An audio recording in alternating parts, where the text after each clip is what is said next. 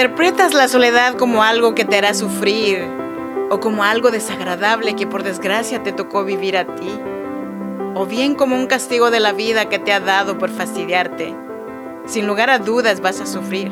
Pero si por el contrario vives la soledad como algo para estar acompañada de ti misma, para conocerte y crecer personalmente, para hacer lo que quieras, cuando quieras, para aprender a ser feliz sin esperar que alguien venga y haga ese trabajo por ti, entonces, solo entonces estarás aprovechando la oportunidad de estar en armonía contigo misma.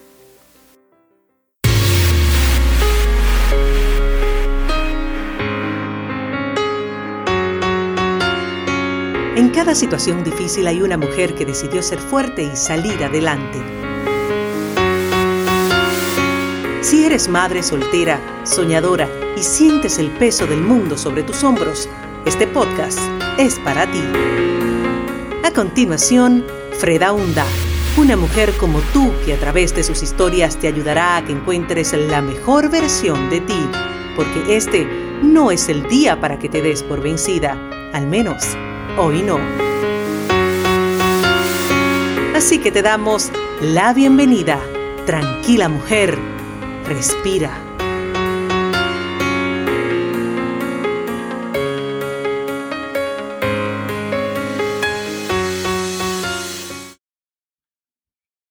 Hola, ¿qué tal? ¿Cómo estás?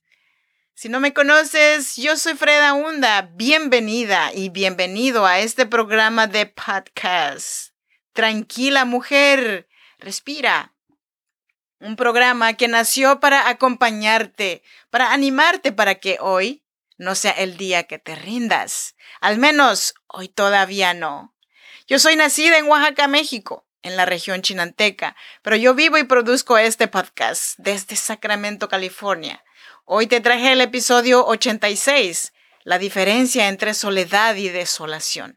Antes de comenzar, te invito a que te suscribas a, las plataformas de podcast de tu preferencia también me encantaría que me dejaras un mensaje de retroalimentación en mi página web, fredaunda.com.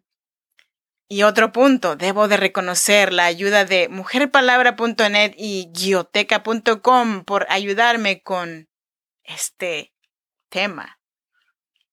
Y dicho lo anterior, vámonos con el podcast. Sin duda somos seres tribales.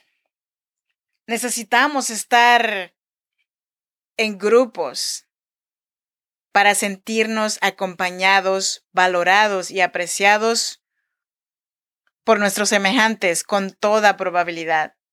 Esta necesidad de pertenecer la heredamos de nuestros ancestros, quienes comprendieron que la sobrevivencia se hacía más llevadera en compañía que en soledad. Nunca en la historia documentada de la humanidad hubo más habitantes en el planeta. Y quizás nunca, igual, muchas personas se sintieron tan solas. Recuerdo muy bien cuando me fui al pueblo a traer a mi mami para una cita médica. Le dije, ya te hice una cita para empezar con tu tratamiento con la diabetes. Y ella dijo que no quería ir. Para que te controle la enfermedad, le dije, y luego contesta, ¿Para qué me quieres curar si después me vas a dejar sola y te vas a ir a la ciudad? Pareciera que la soledad se lleva las ganas de vivir de las personas. Hay una enorme diferencia entre soledad y desolación. Cuando tú estás desolada, estás sintiendo la falta de otro que te entregue eso que sientes que te falta.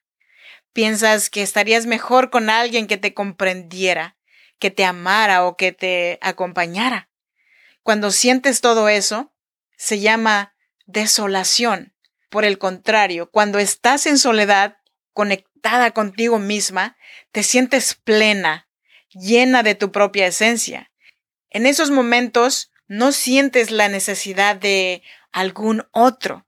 En esos momentos sientes que cualquier pregunta que tuvieras tendría su respuesta inmediatamente. Pero ¿cómo lograr esos momentos de sana y valiosa soledad en un mundo lleno de altibajos y de bullicio? El miedo a la soledad es un gran impedimento en la construcción de la autonomía, porque desde muy pequeñas y toda la vida se nos ha formado en el sentimiento de orfandad, porque se nos ha hecho profundamente dependientes de los demás y se nos ha hecho sentir que la soledad es negativa, alrededor de la cual hay toda clase de mitos, esta construcción se refuerza con expresiones como las siguientes. Te vas a quedar solita. Se te va a pasar el tren, ya cásate. ¿Por qué tan solitas, muchachas? La construcción de la relación entre los géneros tiene muchas implicaciones. Y una de ellas es que las mujeres no estamos hechas para estar solas, sino que el sosiego de las mujeres depende de la presencia de los hombres aun cuando sea como recuerdo. Esa capacidad construida en las mujeres de crear unos fetiches guardando recuerdos materiales de los hombres para no sentirnos solas es parte de lo que debería empezar a desmoronarse. Una clave para hacer este proceso es diferenciar entre soledad y desolación. Estar desoladas es el resultado de sentir una pérdida irreparable y en el caso de muchas mujeres la desolación sobreviene cada vez que nos quedamos solas. Cuando alguien no llegó o cuando alguien llega más tarde, podemos sentir la desolación cada instante. Otro componente de la desolación, que es parte de la cultura de género de las mujeres, es la educación fantástica por la esperanza. A la desolación la acompaña la esperanza la esperanza de encontrar a alguien que nos quite el sentimiento de desolación. La soledad puede definirse como el tiempo, el espacio, el estado donde no hay otros que actúan como intermediarios con nosotras mismas. La soledad es un espacio necesario para ejercer los derechos autónomos de la persona y para tener experiencias en las que no participan de manera directa otras personas. Para enfrentar el miedo a la soledad, tenemos que reparar la desolación en las mujeres y la única reparación posible es exponer nuestro yo en el centro y convertir la soledad en un estado de bienestar personal. Un recuerdo que no se me olvida de mi niñez es que cuando yo me sentía sola en casa o caminando rumbo a los cafetales para llevarles el almuerzo a mis padres, que estaban trabajando, es de que siempre cantaba. Cantaba para no sentirme sola. Cantaba para callar esos ruidos tenebrosos que llenaban mi cabecita en aquel entonces de ideas que yo no alcanzaba a comprender todavía. Muchas veces me encontré solitaria en la cocina, haciendo tortillas, jugando con la lumbre, para cuando llegaran mis padres del campo. A veces, a veces me encontraba solitaria buscando hojas de diferentes tamaños y colores, pero lo que más disfrutaba era ir a bañarme al río, aventarme a lo más hondo. Por eso es que yo no he sentido desolación. Y si alguna vez me siento deprimida, lleno la ducha con agua, con espumas, y allí me tomo el tiempo, mi tiempo, para desahogar mis penas. Y además, cuando empieces a sentirte desolada, nunca te quedes sola. Busca alguna amistad. No esperes que alguien tome la iniciativa. No seas una persona que dice, como no me llamas, yo tampoco te llamo. Toma tú la iniciativa. La superación de los sentimientos de soledad a menudo requiere que tomes la iniciativa a la hora de establecer y mantener relaciones sociales tendrás que formar activamente nuevas relaciones para tomar la iniciativa. Cuando se trata de invitar a otros a hacer cosas divertidas contigo, recuerda que a veces las personas prefieren estar solas en lugar de arriesgarse a ser rechazadas. Así que hazte un favor a ti misma y hacia los demás. Ten el valor de tomar el teléfono y llamar antes o textear antes. No te limites a la esperanza de que otras personas lo harán por ti.